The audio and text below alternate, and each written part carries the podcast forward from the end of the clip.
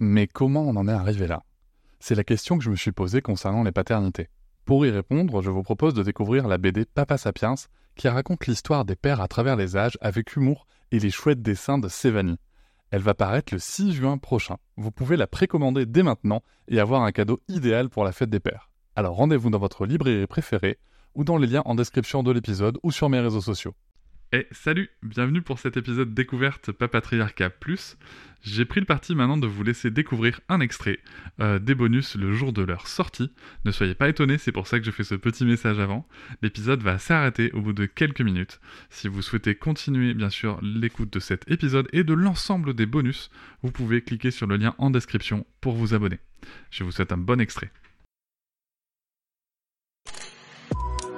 Avec quelqu'un qui a dit que je peux pas jouer aux poupées et après j'ai pleuré. Bienvenue sur Papatriarcat, le podcast qui réfléchit à la parentalité au XXIe siècle pour l'affranchir du modèle patriarcal. Bienvenue dans cet épisode bonus. Je tiens avant tout à vous remercier énormément car si vous pouvez l'écouter, c'est que vous soutenez mon travail tous les mois et c'est grâce à ce soutien, grâce à cette énergie et à vos écoutes que le projet Papatriarcat peut continuer, que ce soit en podcast ou sur d'autres supports. Et je vais maintenant vous laisser tranquillement découvrir ce contenu exclusif et je vous souhaite une très bonne écoute. Salut Marie-Aurore Salut Cédric. Écoute, je suis très content de te recevoir à nouveau pour euh, cet épisode bonus. Euh, bon, bien entendu, les gens qui nous écoutent savent qu'on vient de se parler et que euh, et qu'on en- enregistre. Donc voilà. Merci beaucoup de, de, de nous reparler encore une fois de, de ce parcours. Donc on a pu évoquer dans l'épisode général le, le parcours avec ton premier enfant et tout ce qui s'est passé. Et maintenant, ce deuxième enfant. Alors moi, ma première question sur ce deuxième enfant, c'est comment est venu le désir de deuxième enfant? Le désir de deuxième enfant. Alors déjà, après Lizzie, je ne voulais pas d'autres enfants. déjà. Et puis, euh, Lizzie a eu euh, un an et demi. Il y a eu le confinement qui est arrivé. Euh, gros bouleversement pour tout le monde. hein. Ça a été, ça a été très compliqué pour certains. C'est- Voilà, c'est une situation assez inédite au niveau mondial. On s'est retrouvés en chômage partiel avec Romain pendant Mhm. deux mois, deux mois et demi. Et pour la première fois, on a pris du temps, mais vraiment du temps, de qualité avec notre fille. Et pas juste travailler du euh, lundi au vendredi, arriver le soir à 18h, tu récupères ton enfant, et puis le soir, enfin, j'appelle pas ça profiter de son enfant quand tu euh, prends, euh, tu laves ton enfant, tu prépares à manger, tu vas le coucher, enfin, c'est très, euh, tu, cours tout le temps, voilà.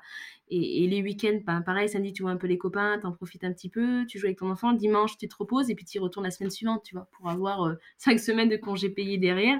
Et, et- là, on avait, on n'avait pas cette peur de financière, et on n'avait euh, pas de réveil, on n'avait pas, on, a pu passer des moments euh, incroyables avec notre fille. Et, euh, et même elle, hein, je pense que ça a été euh, d'avoir ses deux parents avec elle euh, H24. Et là, on s'est dit, c'est beau, c'est beau d'avoir un enfant, c'est beau ce qu'on ce qu'on vit aujourd'hui euh, avec elle. Je ne parle pas du Covid, vraiment, nous trois.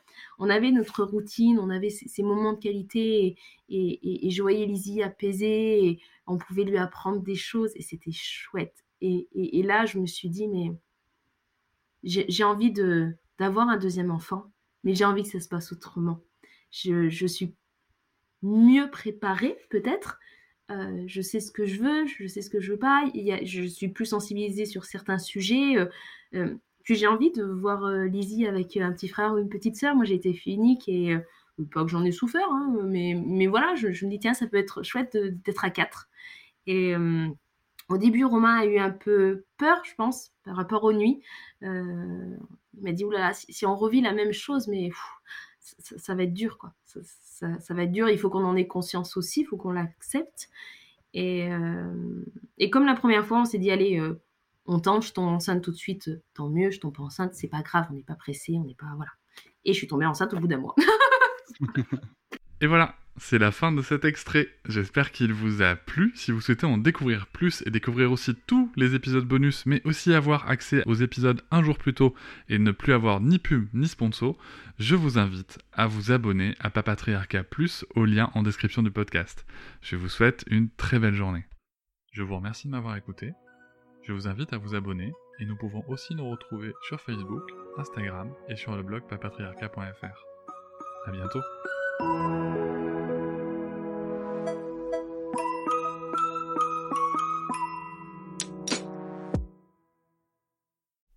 Hop, c'est encore moins. Si tu veux soutenir le podcast, tu peux aussi t'abonner à Papatriarca Plus et découvrir chaque semaine un épisode bonus en plus des 60 déjà disponibles.